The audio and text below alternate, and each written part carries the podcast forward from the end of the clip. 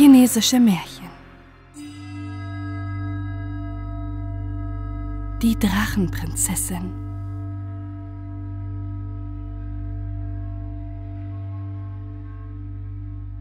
Im Dongtingsee ist ein Berg.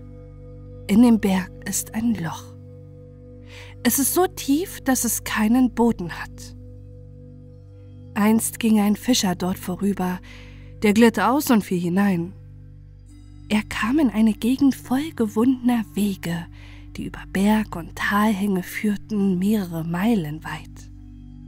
Schließlich kam er an ein Drachenschloss, das auf einer großen Ebene lag. Dort gab es grünen Schlamm, der reichte ihm bis an die Knie. Er ging zum Tor des Schlosses. Ein Drache bewachte es, der spie Wasser, das sein lichten Nebel zerstäubte. Innerhalb des Tores war ein kleiner, ungehörnter Drache, der hob den Kopf und zeigte ihm die Krallen und ließ ihn nicht hinein. Der Fischer brachte mehrere Tage in der Höhle zu. Er stillte seinen Hunger mit dem grünen Schlamm, der wie Reisbrei schmeckte. Schließlich fand er sich wieder heraus. Er erzählte, was ihm begegnet, dem Amtmann.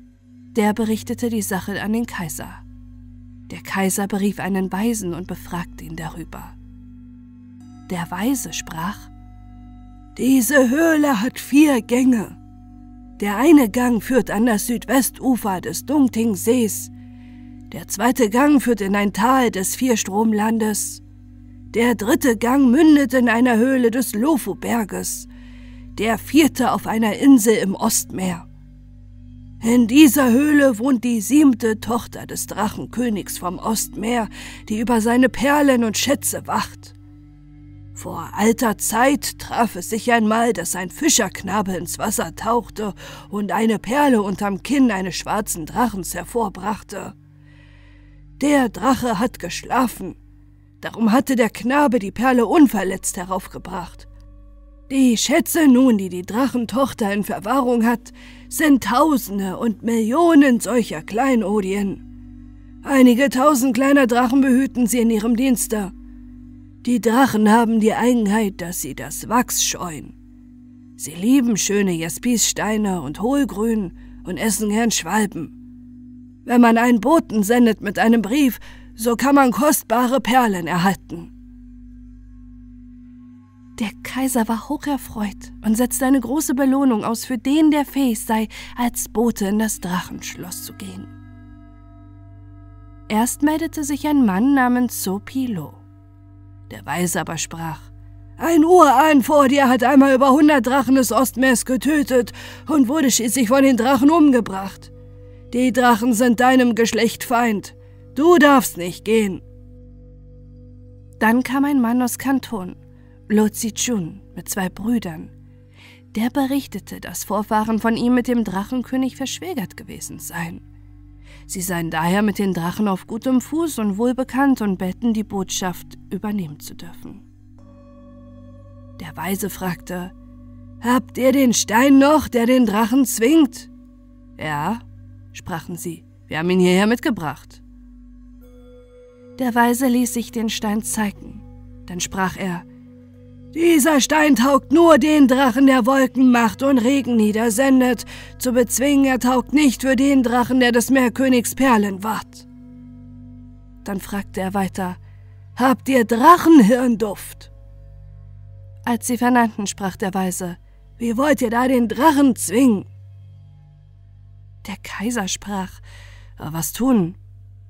Der Weise erwiderte, im Westmeer gibt es fremde Kauffahrer, die mit Drachenhirnduft handeln. Man muss hingehen und es bei ihnen suchen.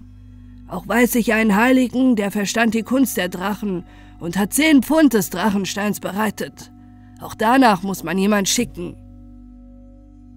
Der Kaiser sandte Boten aus. Die trafen einen Schüler jenes Heiligen und erlangten von ihm zwei Splitter Drachenstein. Der Weise sprach, das ist der Rechte. Abermals vergingen einige Monate. Da war doch eine Pille Drachenhirnduft herbeigeschafft. Der Kaiser war hocherfreut und ließ durch seine Juweliere aus dem feinsten Jaspis zwei kleine Büchsen schneiden. Die wurden mit der Asche des Wutung-Baumes poliert. Dann ließ er aus dem besten Hohlgrün eine Essenz bereiten, die mit Meerfischschleim verklebt und im Feuer gehärtet wurde. Zwei Vasen wurden daraus gemacht. Dann ließ er die Boten sich an Leib und Kleidern mit Baumwachs einreiben und gab ihnen 500 geröstete Schwalben mit. So gingen sie in die Höhle hinein. Als sie ans Drachenschloss kamen, da roch der kleine Drache, der die Tür verwahrte, das Baumwachs. Er duckte sich und tat ihm nichts. Da gaben sie ihm hundert geröstete Schwalben als Bestechung, dass er sie bei der Drachentochter meldete. Sie wurden vorgelassen und brachten die Hohlgrünvasen und die Jaspisbüchsen und die 400 gerösteten Schwalben als Geschenk dar. Die Drachentochter nahm sie gnädig auf und sie entfalteten den Brief des Kaisers. Im Schlosse war ein tausendjähriger Drache, der konnte sich in einen Menschen verwandeln und verstand es, die Menschensprache zu dolmetschen. So erfuhr dann die Drachentochter, dass der Kaiser ihr das Geschenk gemacht und sie erwiderte es mit einer Gabe von drei großen Perlen, sieben kleinen Perlen und einem ganzen Scheffel gewöhnlicher Perlen. Die Boten verabschiedeten sich, ritten auf einem Drachen mit ihren Perlen davon und waren im Augenblick am Ufer des Yangtze-Kiang angelangt. Sie begaben sich nach Nanking, der kaiserlichen Hauptstadt, und übergaben dort die Perlenkleinodien. Der Kaiser war hocherfreut und zeigte sie dem Weisen. Der sprach, Von den drei großen Perlen ist eine eine göttliche Wunschperle dritten Ranges, und zwei sind schwarze Drachenperlen mittlerer Güte. Von den sieben kleinen Perlen sind zwei Schlangenperlen und fünf sind Muschelperlen. Sie alle sind ersten Ranges.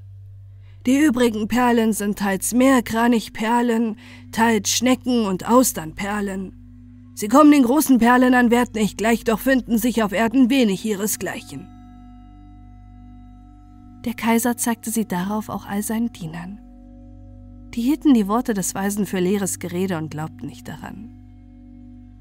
Der Weise sprach, Die Wunschperlen ersten Ranges leuchten 40 Meilen weit, die mittleren Ranges 20 Meilen und die dritten Ranges 10 Meilen.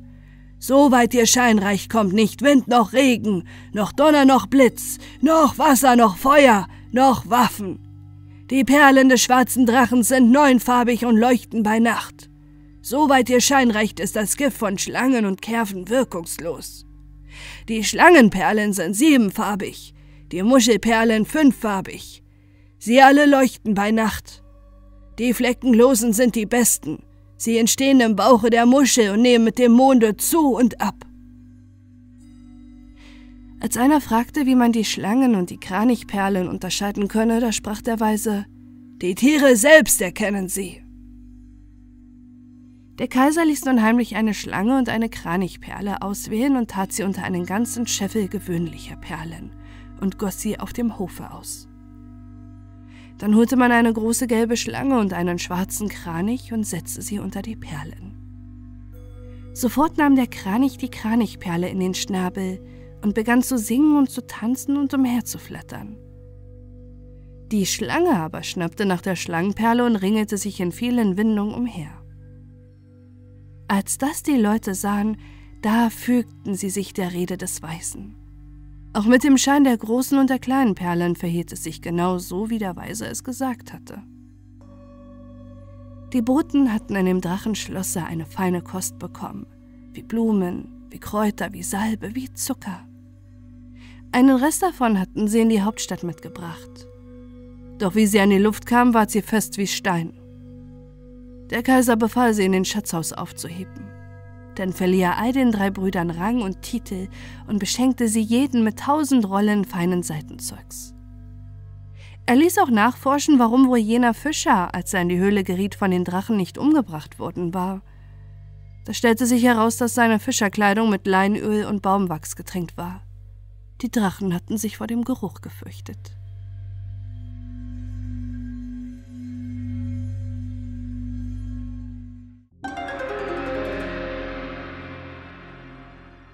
Yang Guifei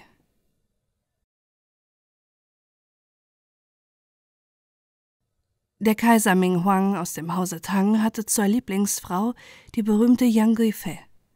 Sie bezauberte ihn so durch ihre Schönheit, dass er alles tat, was sie wollte.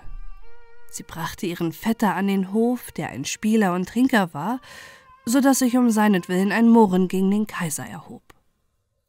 Schließlich brach ein Aufstand aus und der Kaiser musste fliehen. Er floh mit seinem ganzen Hof nach dem Vierstromland. An einem Passe aber meuterten seine eigenen Truppen.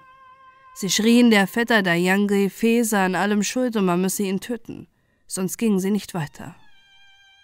Der Kaiser wusste keinen Rat. Der Vetter wurde ausgeliefert und von den Soldaten umgebracht. Noch waren diese nicht zufrieden. Solange Yang Fee am Leben ist, wird sie alles tun, um den Tod ihres Vetters zu rächen. Auch sie muss sterben. Schluchzend flüchtete sie zum Kaiser. Der weinte bitterlich und wollte sie beschützen, doch die Soldaten tobten immer wilder. Schließlich wurde sie von einem Eunuchen an einem Birnbaum aufgehängt. Der Kaiser sehnte sich so nach Yang Geifei, dass er aufhörte zu essen und nicht mehr schlafen konnte. Da erzählte ihm einer seiner Eunuchen von einem Manne namens Yang Shi-Wu, der abgeschiedene Geister zitieren könne. Der Kaiser ließ ihn rufen. Yang Shi-Wu erschien. Am selben Abend noch sagte er Zaubersprüche her, und seine Seele verließ den Leib, um die Yang Fee zu suchen. Es ging in die Unterwelt, wo die abgeschiedenen Schatten wohnen. Doch wie er auch suchte und fragte, er fand dort keine Spur von ihr. Dann stieg er zum höchsten Himmel auf, wo Sonne, Mond und Sterne kreisen und forschten nach ihr im leeren Raum, aber auch dort war sie nicht. Er kam zurück und erzählte es dem Kaiser.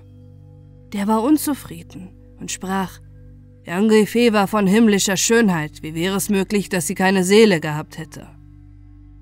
Der Zauberer sprach: Zwischen Berg und Tal und stillen Klüften wohnen die Seligen. Ich will noch einmal dorthin gehen und nach ihr fragen. Nun wanderte er umher auf den fünf heiligen Bergen, an den vier großen Strömen und auf den Inseln im Meer. Überall war er gewesen. Endlich kam er auch ins Feenland.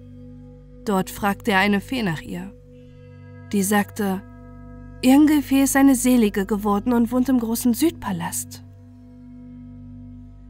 Dort ging er hin und klopfte an die Tür. Ein Mädchen kam heraus und fragte, was er wolle. Er erzählte ihr, dass er vom Kaiser geschickt sei, ihre Herren zu suchen. Sie ließ ihn ein. Es ging durch weite Gärten mit Jaspis, und Korallenbäumen voll süßen Duftes. Endlich kam er in einen hohen Turm und eine Dienerin hob den Vorhang an der Tür. Der Zauberer kniete nieder und blickte auf. Der sah Yang Fee auf einem Throne sitzen in smaragdnem Kopfschmuck und gelbem Schwanenpelz. Ihr Gesicht erstrahlte in rosigem Schimmer, doch hatte sie sorgenvolle Falten auf der Stirn. Sie sprach: Ich weiß wohl, dass der Kaiser Sehnsucht nach mir hat, doch führt mich kein Weg zur Menschenwelt. Ich darf nicht mit dir zurück. Vor meiner Geburt war ich eine selige Himmelsfee und auch der Kaiser war ein seliger Geist. Schon damals liebten wir uns innig.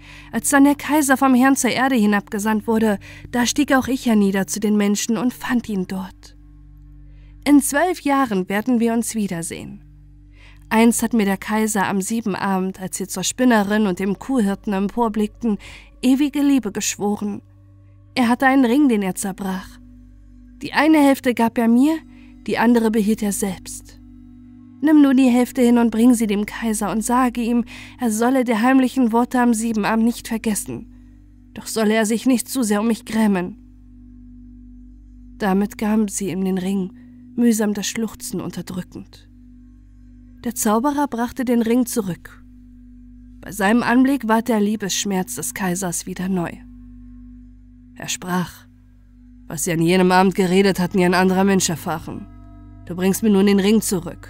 Daran erkenne ich, dass deine Worte Wahrheit sind und dass meine Geliebte wirklich eine selige Fee geworden ist. Dann steckte er den Ring zu sich und gab dem Zauberer reichen Lohn.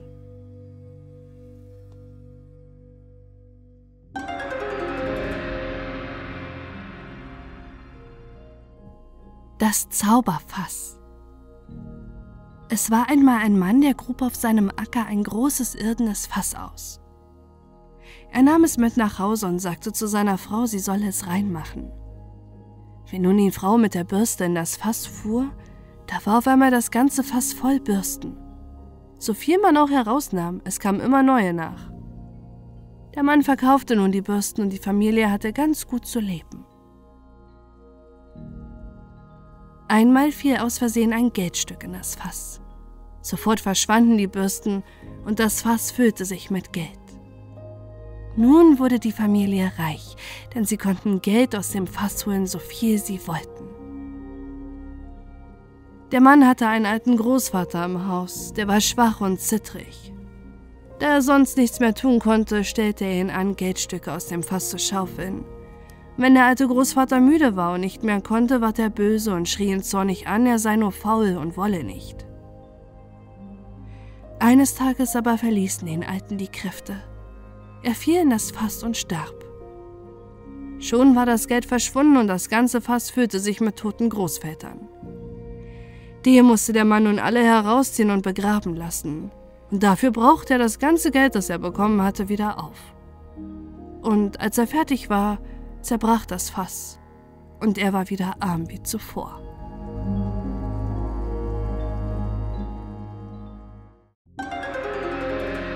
Das Glückskind und das Unglückskind.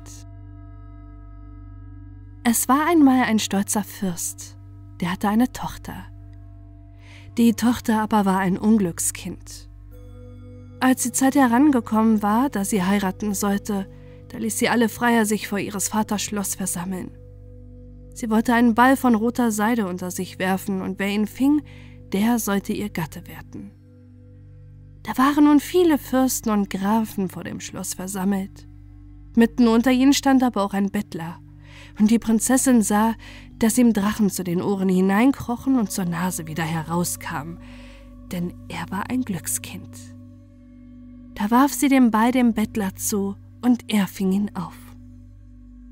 Erzürnt fragte ihr Vater, warum hast du den Ball dem Bettler in die Hände geworfen? Er ist ein Glückskind, sagte die Prinzessin. Ich will ihn heiraten, vielleicht bekomme ich dann Teil an seinem Glück. Der Vater aber wollte das nicht leiten, und als sie standhaft blieb, da trieb er sie im Zorn aus dem Schlosse. So musste die Prinzessin mit dem Bettler ziehen. Sie wohnte mit ihm in seiner kleinen Hütte und musste Kräuter und Wurzeln suchen und selber kochen, damit sie nur etwas zu essen hatten. Und oftmals hungerten sie auch beide. Eines Tages sprach der Mann zu ihr, ich will ausziehen und mein Glück versuchen. Wenn ich es gefunden habe, will ich wiederkommen und dich holen. Die Prinzessin sagte ja, und er ging weg. 18 Jahre blieb er weg und die Prinzessin lebte in Not und Kümmernis, denn ihr Vater blieb hart und unerbittlich. Wenn ihre Mutter nicht im Stillen ihr Geld und Nahrung zugesteckt, so wäre sie wohl gar hungers gestorben in der langen Zeit. Der Bettler aber fand sein Glück und wurde schließlich Kaiser. Er kam zurück und trat vor seine Frau. Die aber kannte ihn nicht mehr. Sie wusste nur, dass es der mächtige Kaiser war. Er fragte sie, wie es ihr gehe. Warum fragt ihr mich, wie es mir geht? erwiderte sie. Ich bin noch viel zu gering für euch. Und wer ist dein Mann? Mein Mann war Bettler. Er ging hinweg, sein Glück zu suchen. Nun sind schon 18 Jahre und er ist immer noch nicht zurück. Was tust du denn in dieser langen Zeit? Ich warte auf ihn, bis er wiederkommt. Willst du nicht einen anderen zum Manne nehmen, da er so lange ausbleibt? Nein, ich bleibe seine Frau bis in den Tod. Als der Kaiser die Treue seiner Frau sah, da gab er sich ihr zu erkennen, ließ sie in prächtige Gewänder kleiden und nahm sie mit sich in sein Kaiserschloss. Da lebten sie nun herrlich und in Freuden. Nach einigen Tagen sprach der Kaiser zu seiner Frau, wir leben jeden Tag so festlich, als wenn's Neujahr wäre. Sollen wir nicht festlich leben? sprach die Frau, da wir doch Kaiser und Kaiserin sind. Die Frau aber war doch ein Unglückskind. Als sie 18 Tage Kaiserin gewesen war, da ward sie krank und starb. Der Mann aber lebte noch lange Jahre.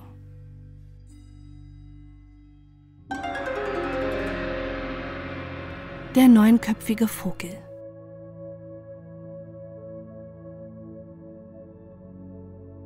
Vor langen Zeiten lebte einmal ein König und eine Königin, die hatten eine Tochter.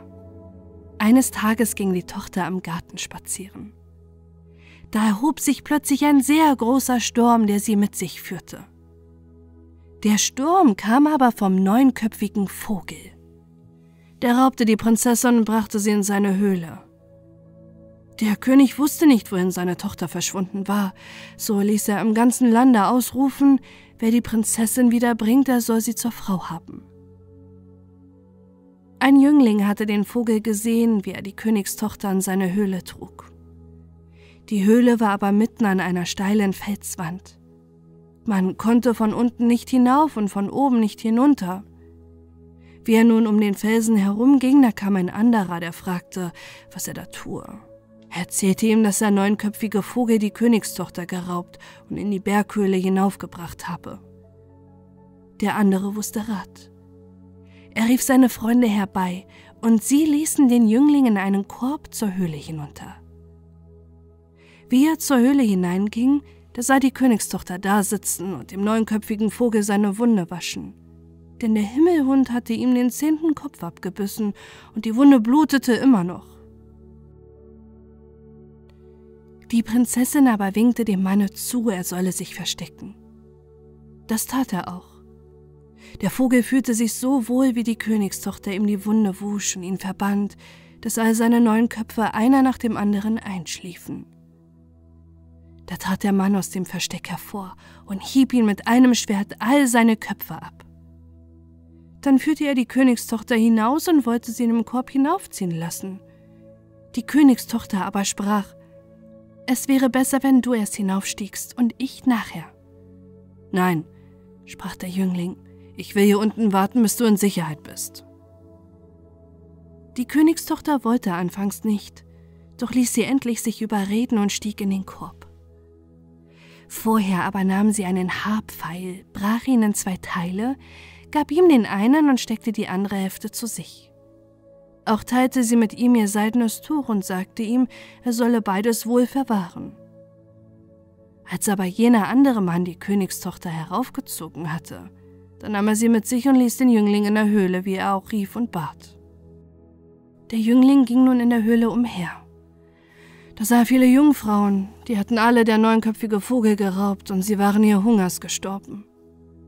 An der Wand hing ein Fisch, der war mit vier Nägeln angenagelt. Als er den Fisch berührte, verwandelte sich der in einen schönen Jüngling.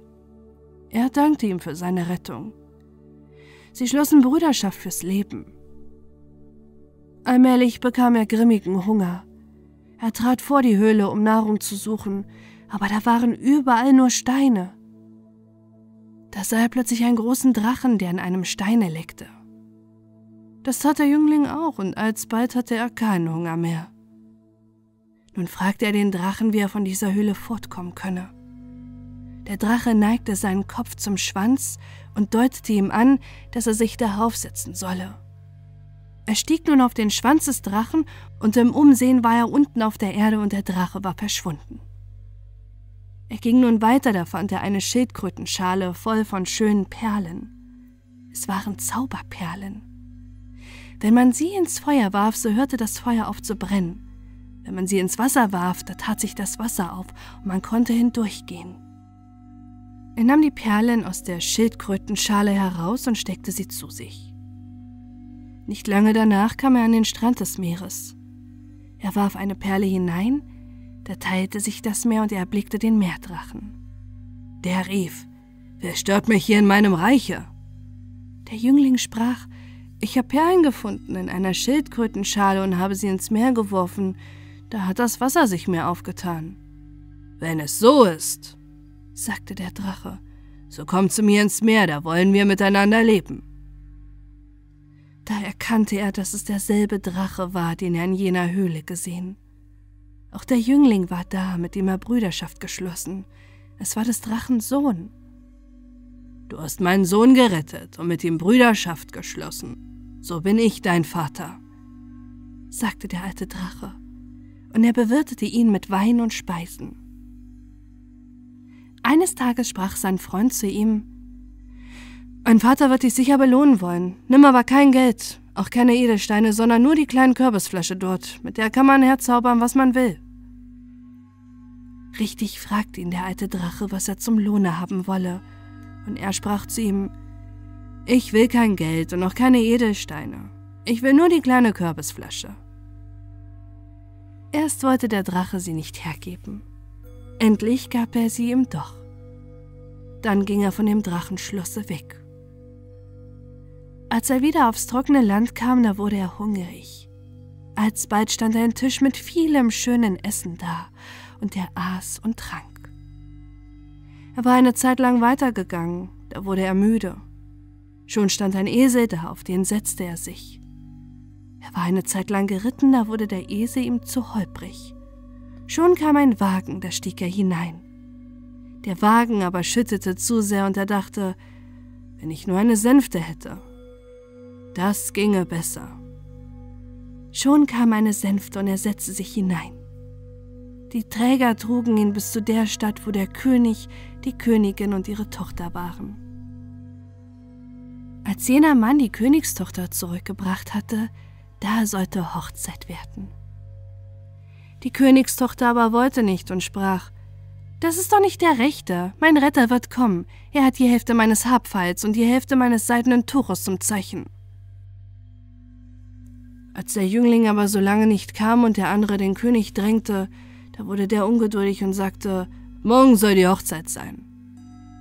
Die Königstochter ging betrübt durch die Straßen der Stadt und suchte und suchte, ob sie ihren Retter nicht finde. An jenem Tage gerade kam die Sänfte an. Die Königstochter sah das halbe Tuch in der Hand des Jünglings. Voll Freuden nahm sie ihn mit zu ihrem Vater. Er musste den halben Habpfeil zeigen, der passte genau zur anderen Hälfte. Da glaubte der König, dass es der rechte sei. Der falsche Bräutigam wurde bestraft und man feierte Hochzeit, und sie lebten vergnügt und glücklich bis an ihr Ende.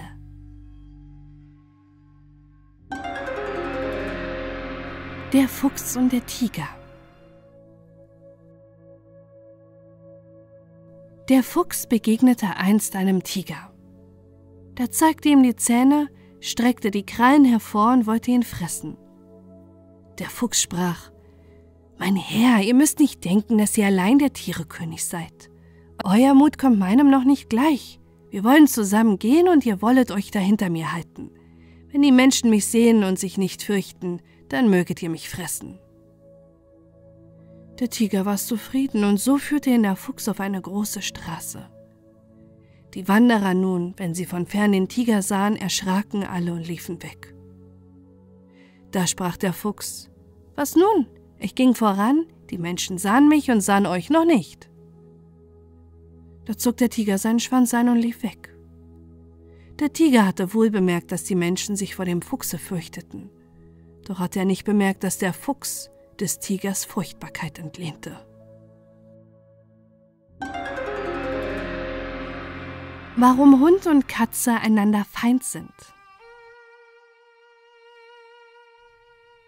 Ein Mann und eine Frau hatten einen goldenen Ring. Das war ein Glücksring. Und wer ihn besaß, hatte immer genug zu leben. Sie wussten es aber nicht und verkauften den Ring für wenig Geld. Kaum war der Ring aus dem Hause, da wurden sie immer ärmer und schließlich wussten sie nicht mehr, woher sie genug zu essen nehmen sollten. Sie hatten auch einen Hund und eine Katze. Die mussten mit ihnen Hunger leiden. Da ratschlagten die Tiere miteinander, wie sie den Leuten wieder zu ihrem alten Glück verhelfen könnten. Schließlich fand der Hund einen Rat. Sie müssen den Ring wieder haben, sagte er zur Katze. Die Katze sprach, der Ring ist wohl verwahrt in einem Kasten, wo niemand dazu kann. Fange du eine Maus, sagte der Hund. Die Maus soll den Kasten aufnagen und den Ring herausholen. Sag ihr, wenn sie nicht wolle, so beißest du sie tot. Dann wird sie's schon tun. Dieser Rat gefiel der Katze, und sie fing eine Maus. Nun wollte sie mit der Maus zu dem Haus, wo der Kasten stand, und der Hund ging hintendrein. Da kam sie an einen großen Fluss, und weil die Katze nicht schwimmen konnte, nahm sie der Hund auf den Rücken und schwamm mit ihr hinüber. Die Katze trug die Maus zu dem Haus, wo der Kasten stand. Die Maus nagte ein Loch in den Kasten und holte den Ring heraus. Die Katze nahm den Ring ins Maul und kam zurück zu dem Strom, wo der Hund auf sie wartete und mit ihr hinüberschwamm. Dann gingen sie miteinander nach Hause, um den Glücksring ihrem Herrn und ihrer Frau zu bringen. Der Hund konnte aber nur auf der Erde laufen. Wenn ein Haus im Wege stand, so musste er immer drumherum. Die Katze aber kletterte hurtig über das Dach, und so kam sie viel früher an als der Hund und brachte den Ring ihrem Herrn. Da sagte der Herr zu seiner Frau, die Katze ist doch ein gutes Tier, der wollen wir immer zu essen geben und sie pflegen wie unser eigenes Kind. Als nun der Hund nach Hause ankam, da schlugen und schalten sie ihn, weil er nicht auch geholfen habe, den Ring wieder heimzubringen. Die Katze aber saß beim Herd und schnurrte und sagte nichts. Da wurde der Hund böse auf die Katze, weil sie ihn um seinen Lohn betrogen, und wenn er sie sah, jagte er ihn nach und wollte sie packen. Seit jenem Tage sind Hund und Katze einander Feind.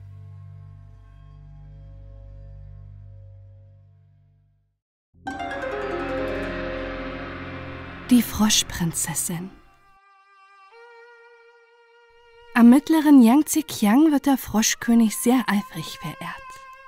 Er hat einen Tempel. Dort gibt es Frösche zu Tausenden und Abertausenden, zum Teil von riesiger Größe. Wer sich den Zorn des Gottes zuzieht, in dessen Hause treten seltsame Erscheinungen auf. Frösche hüpfen auf Tischen und Betten umher. In schlimmeren Fällen kriechen sie selbst an den glatten Wänden empor, ohne dass sie herunterfallen.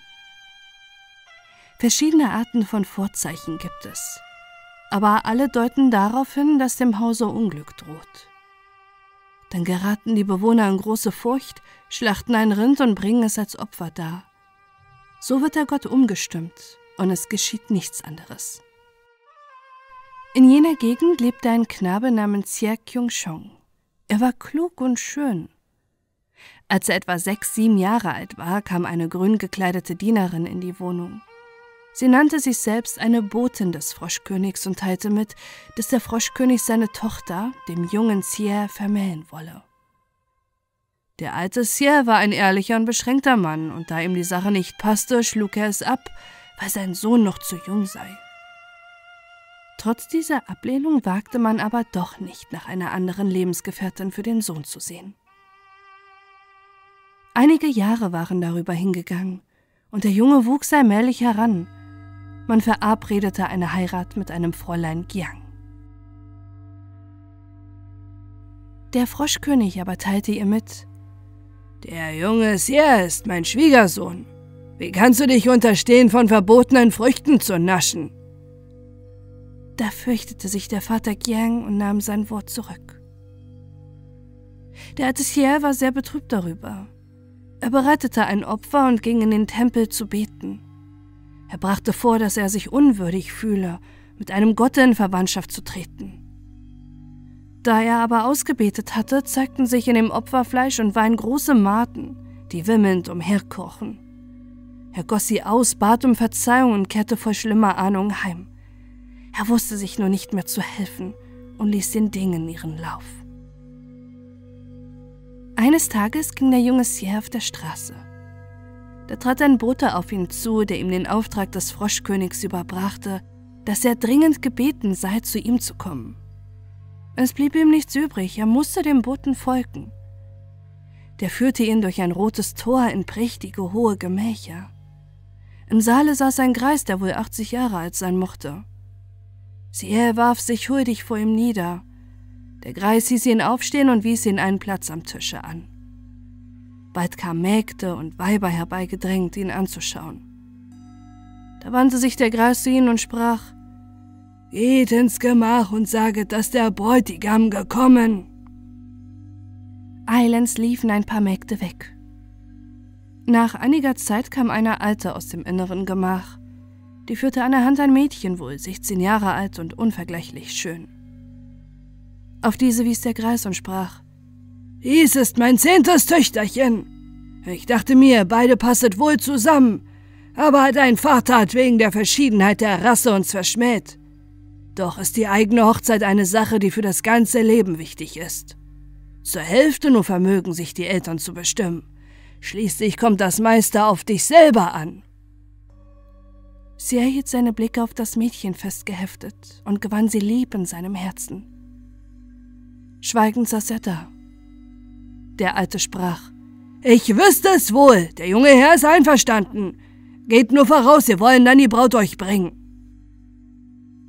Sehr sagte ja und eilte, wie es seinem Vater anzusagen. Sein Vater war ratlos in seiner Aufregung.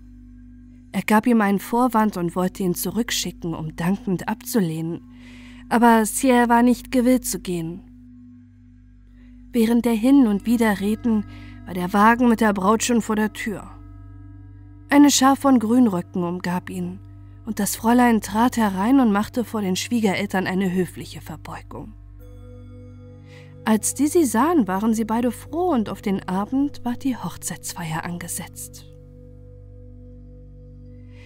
Das neue Paar lebte in Frieden und Eintracht, und seit der Heirat nahten sich die göttlichen Schwiegereltern häufig ihrem Hause. Waren dann die Kleider, die sie trugen, rot, so stand ein Glück. Waren sie weiß, so stand ein Gewinn in sicherer Aussicht. So wurde die Familie mit der Zeit begütert. Seit der Verbindung mit den Göttern aber wimmelte es in Zimmern, Höfen und an allen Orten von Fröschen. Und niemand wagte ihnen etwas zu tun. Nur Xie Kung Shong war jung und rücksichtslos. War er in guter Laune, so kümmerte er sich nicht um sie. War er aber schlecht aufgelegt, dann kannte er keine Schonung und trat sie gar absichtlich zu Tode. Die junge Frau war zwar im Allgemeinen bescheiden und gehorsam, doch wurde sie leicht heftig. Sie war mit ihres Mannes Tun nicht einverstanden, aber sie ertat ihr den Gefallen nicht von seiner groben Art zu lassen. So tadelte sie ihn dennoch darob. Er aber wurde böse. Denkst du, sprach er, weil deine Eltern Unglück über Menschen bringen können, werde sich ein rechter Mann vor einem Frosche fürchten? Die Frau vermied es ängstlich, den Namen Frosch so zu nennen. So ward sie denn ob seiner Rede zornig und sagte, Seit ich in eurem Hause bin, haben eure Felder mehr Ertrag gegeben. Und beim Verkauf habt ihr höheren Preis erhalten. Das ist doch nicht wenig. Nun aber bei euch alt und jung in der Wolle sitzt und sich herausgefüttert hat, machst du es wie die junge Eule, die ihrer Mutter die Augen aushackt, wenn sie flügge geworden. Sierre wurde noch heftiger und fuhr los. Schon lange sind mir diese Gaben als unrein zuwider. Solchen Besitz auf Söhne und Enkel zu vererben, bringe ich nicht über mich. Besser wäre es, wir trennten uns gleich. So verstieß er denn seine Frau, und ehe noch seine Eltern davon erfuhren, war sie schon fort. Die Eltern schalten und hießen ihn schleunigst gehen, um sie zurückzuholen, er aber, noch in vollem Zorn, wollte nicht nachgeben. In derselben Nacht wurden Mutter und Sohn krank. Sie waren matt und aßen nichts. Der Vater voll Besorgnis ging in den Tempel, um Verzeihung zu erflehen, er betete so ernstig, dass nach drei Tagen die Kranken wieder gesund waren. Und auch die Froschprinzessin stellte sich wieder ein, und beide lebten glücklich und vergnügt zusammen wie zuvor. Die junge Frau aber saß den ganzen Tag da, nur beschäftigt mit Putz und Schminke und kümmerte sich nicht um weibliche Handarbeit. So musste denn für diese Kleider des Xie Shong immer noch seine Mutter sorgen. Eines Tages war die Mutter ärgerlich und sprach, Mein Sohn hat eine Frau und doch hängt die ganze Arbeit noch an mir. Anderswo dient die Schwiegertochter der Schwiegermutter. Bei uns muss die Schwiegermutter ihrer Schwiegertochter bedienen. Die Prinzessin hörte das zufällig. Aufgeregt kam sie herein und fing an, Hab ich es etwa schon daran fehlen lassen, wie es sich gehört, des Morgens und Abends nach euch zu sehen? Was mir abgeht, ist nur, dass ich nicht aus Liebe zum schnöden Geld mir selbst alle Mühsal aufladen mag. Die Mutter antwortete kein Wort. Sie weinte nur still vor sich hin, ob der erlittenen Beschämung. Ihr Sohn kam dazu und bemerkte die Tränenspuren seiner Mutter. Er drang in sie nach dem Grund und erfuhr, was sich begeben. Er machte zornig seiner Frau Vorwürfe. Die machte Einwände und wollte ihr Unrecht nicht zugeben. Schließlich sprach sie, ach, besser keine Frau haben als eine, die ihrer Schwiegermutter keine Freude macht. Was kann mir der alte Frosch schließlich tun, wenn ich ihn böse mache, als dass er Unglück schickt und mir das Leben nimmt? So verstieß er abermals seine Frau. Die Prinzessin verließ das Haus und ging weg. Am anderen Tag brach im Wohnhaus Feuer aus, das auf mehrere Gebäude übersprang. Tische, Betten, alles war verbrannt. Sia ergrimmte darob, ging in den Tempel, um sich zu beklagen. Eine Tochter aufziehen, die ihren Schwiegereltern nicht so gefallen ist, zeigt, dass man keine Zucht im Hause hat. Und nun bestärkt ihr sie sogar in ihren Fehlern. Man sagt, die Götter seien höchst gerecht. Gibt es auch Götter, die die Menschen lehren, ihre Frau zu fürchten? Außerdem, die ganze Streiterei ging nur von mir allein aus. Meine Eltern hatten nichts damit zu tun. Gebürte bei und Säge mir gut, ihr könnt es mir selbst zufügen. Aber ihr habt es nicht so gemacht. So will ich euch dann euer Haus verbrennen, um mir die Befriedigung der Rache zu verschaffen. Nach diesen Worten häufte er Brennholz vor dem Tempel zusammen, schlug Feuer und wollte es anstecken. Die Nachbarn strömten herzu und machten ihm Vorstellungen. Da fraß er seinen Zorn in sich hinein und ging nach Hause. Als seine Eltern davon hörten, entfärbten sie sich vor großer Furcht. Zur Nachtzeit aber erschien der Gott den Leuten in dem Nachbardorf und befahl ihnen, das Haus seines Eidams wieder aufzubauen. Als es Tag ward, schleppten sie Bauholz an, und es drängten sich die Arbeiter. Und alle fingen an, für Seher zu bauen.